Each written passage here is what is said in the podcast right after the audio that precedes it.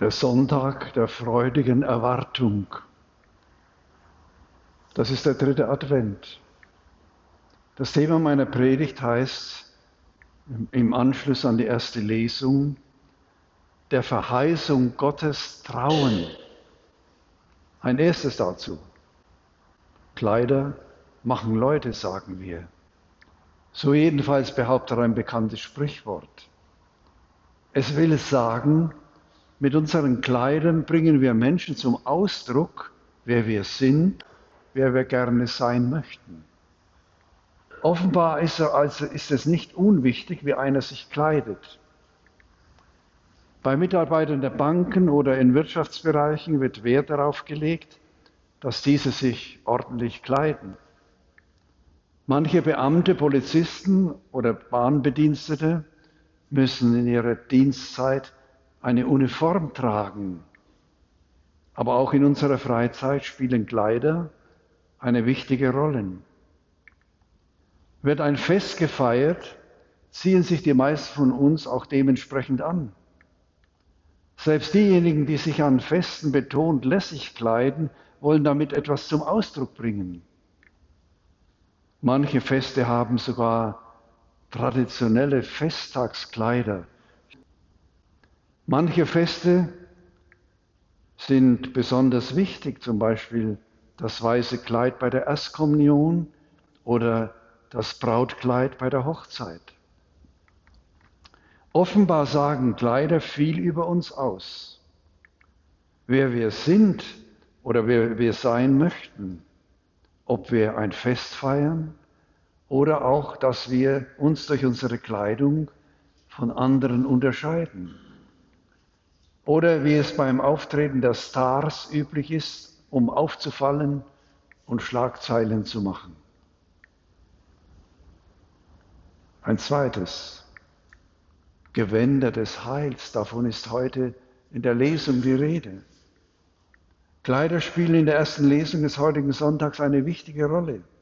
Sie sind Bilder für das, was Gott dem Boden seiner frohen Nachricht schenkt Angesichts dieses Geschenkes will der Verfasser sich von Herzen freuen über den Herrn und in Jubel ausbrechen über seinem Gott.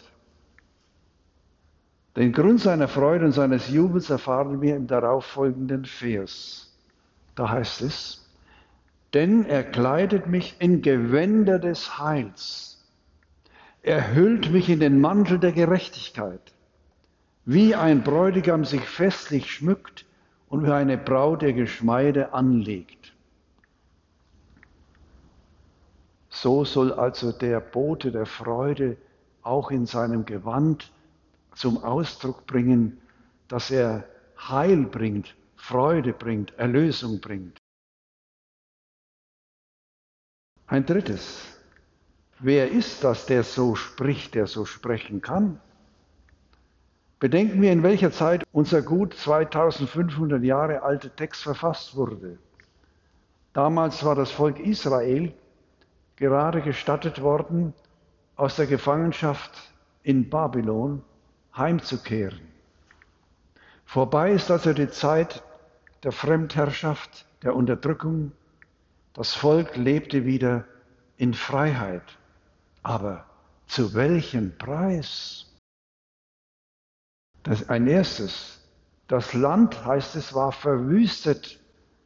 Die heilige Stadt Jerusalem lag noch in Trümmern.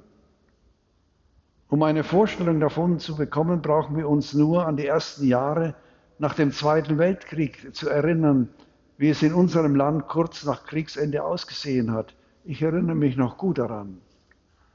Oder daran, welche Not und welche Verwüstung der kriegerische Überfall Russlands über die Ukraine oder der Terror der Hamas über Israel und ihre Reaktion in Gaza gebracht haben. So etwas muss es in Israel kurz nach der Befreiung aus der babylonischen Gefangenschaft ausgesehen haben. Keiner wusste so recht, wie es weitergehen sollte. Zwar waren die Israeliten frei, aber wie sah ihre Freiheit aus? Um es im Bild zu sagen, Das Volk hatte, hatte alles andere als Festtagsgewänder oder gar Brautkleider an. Es saß vielmehr in zerrissenen und zerfetzten Lumpen da. Ein zweites dazu, die Seele in Lumpen. Ob dieses Bild von den zerfetzten Lumpen manchmal nicht auch auf unsere eigene Situation übertragbar ist, etwa dann, wenn jemand tief traurig und verletzt ist, weil er nicht mehr beachtet wird, oder wenn jemand plötzlich arbeitslos geworden ist und das Gefühl hat, nicht mehr gebraucht zu werden, wenn junge Menschen nach vielen Bewerbungen wegen fehlender Zuverlässigkeit oder mangelnder Eignung immer noch keine Arbeit gefunden haben, oder wenn jemand von einer schweren lebensbedrohlichen Krankheit heimgesucht wird, oder jemand von seinem Ehepartner oder seiner Ehepartnerin ständig betrogen und vielleicht sogar verlassen wird, ob wir dann nicht auch den Menschen gleichen, deren Seele eben nicht ein kostbares und auch wärmendes Gewand gekleidet ist, sondern in Lumpen, sodass die Seele friert. Und dennoch sagt der Prophet, und das ist das Dritte, was wir bedenken wollen, ich will mich freuen im Herrn. Umso erstaunlicher ist es, dass angesichts einer tiefen Depression des Volkes Israel einer sagen konnte, von Herzen will ich mich freuen über den Herrn.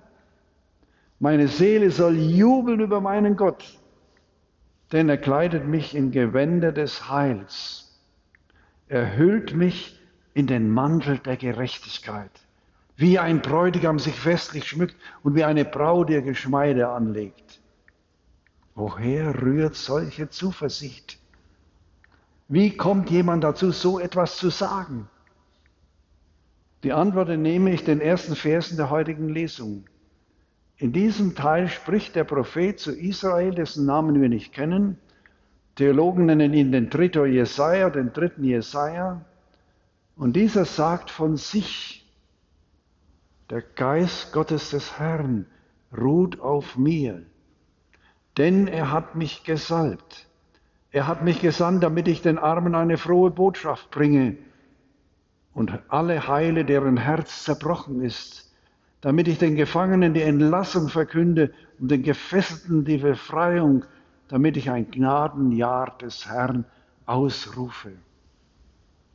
Das ist also der Grund für die Zuversicht Israels dass Gott einen Propheten gesandt hat, der die Menschen tröstet und stärkt und der ihnen eine Perspektive gibt und Mut macht. Von dieser Zusage Gottes gestärkt, bricht das Volk Israel auf in eine neue Zukunft und freut sich wieder am Herrn. Und sie bauen den zerstörten Tempel wieder auf. Was heißt das für uns, wollen wir uns fragen. Auch uns Christen ist solches zugesagt. Denn Jesus nimmt den ersten Teil unserer Lesung in seiner Antrittspredigt in Nazareth wieder auf. Nachdem er den soeben gehörten Jesaja-Text verlesen hatte, bezieht er diesen auf sich, was die Empörung seiner Zuhörer hervorruft. Wenn wir uns auf die Botschaft Jesu einlassen, liebe Brüder und Schwestern, werden auch wir erfahren, dass er uns tröstet und stärkt, uns eine neue Lebensperspektive gibt und uns Mut macht. Und die brauchen wir in diesen Tagen ganz besonders, wo wir ringsum von Kriegen bedroht sind. Freilich, einen Haken hat die Sache. Es hängt viel davon ab, ob ich zu mir selbst komme, ob ich zur Stille finde, ob ich Zeit habe, ihm meine Seele hinzuhalten. Paulus will uns in der zweiten Lesung dazu ermutigen, indem er schreibt, freut euch zu jeder Zeit und betet ohne Unterlass. Froh und frei wird nur, wer sich in jeder Situation an Gott wendet und sich vor ihm ausspricht im Klagen und im Danken im Bitten und in Lobpreis. Wenn ich mich aber von der Hektik, dem Kaufrausch, jedem Impuls, der von außen kommt, von dem nach außen gewendet sein, gefangen nehmen lasse, verliere ich meine Offenheit für meinen Schöpfer und Erlöser, für das, was er wirklich von mir will. Und dies liegt oft direkt vor uns. Es wird helfen, wenn ich mir den Zuspruch Gottes durch den Propheten Jesaja zu Herzen nehme. Denn so spricht der Herr, der Heilige Israels. Und jetzt kommt's. Das ist die Botschaft für uns. Nur in Umkehr und Ruhe liegt eure Rettung. Nur Stille und Vertrauen verleihen euch Kraft. Ich sage es nochmal. Nur in Umkehr und Ruhe liegt eure Rettung. Nur Stille und Vertrauen verleihen euch Kraft. Wenn ich zu Gott umkehre, werde ich zur Ruhe kommen. Erst aus dem Stillwerden vor Gott wird Vertrauen in das Leben und in die Zukunft wachsen. Vor ihm werde ich mich fragen, was ist jetzt notwendig? Ist es mit der Liebe zu Gott und zum Nächsten vereinbar? Hinterfrage ich mein Wollen und Streben, welche Folgen es für die Betroffenen hat. Die heilige Theresia von Avila, die Paul VI. 1970 als erste Frau zur Kirchenlehrerin erhoben hat, trug folgenden Wahlspruch immer bei sich. Nichts soll dich ängstigen, nichts dich erschrecken. Alles vergeht. Gott bleibt derselbe. Geduld erreicht alles. Gott allein genügt. Wenn wir im Advent auch die Stille suchen, die Hektik ablegen, nicht unüberlegt handeln, auch nicht unüberlegt kaufen, sondern uns vertrauensvoll in die Nähe Gottes begeben, dann wird in der heiligen Nacht das Lied Stille Nacht, heilige Nacht nicht zum hohlen Gedöns, sondern es bewahrheitet sich, was wir singen. Christ, der Retter, ist da. Wir werden unseren Heiland und Erlöser als den Anwesenden, für uns geboren und uns von Gott geschenkt erfahren. Dann werden wir trotz aller irdischen Belastungen und Verluste sagen können, ich will mich freuen im Herrn. Es juble meine Seele in meinem Gott so wie es dieser Prophet getan hat, so wie es Maria uns vorgelebt hat. Ich will mich freuen im Herrn. Es juble meine Seele in meinem Gott.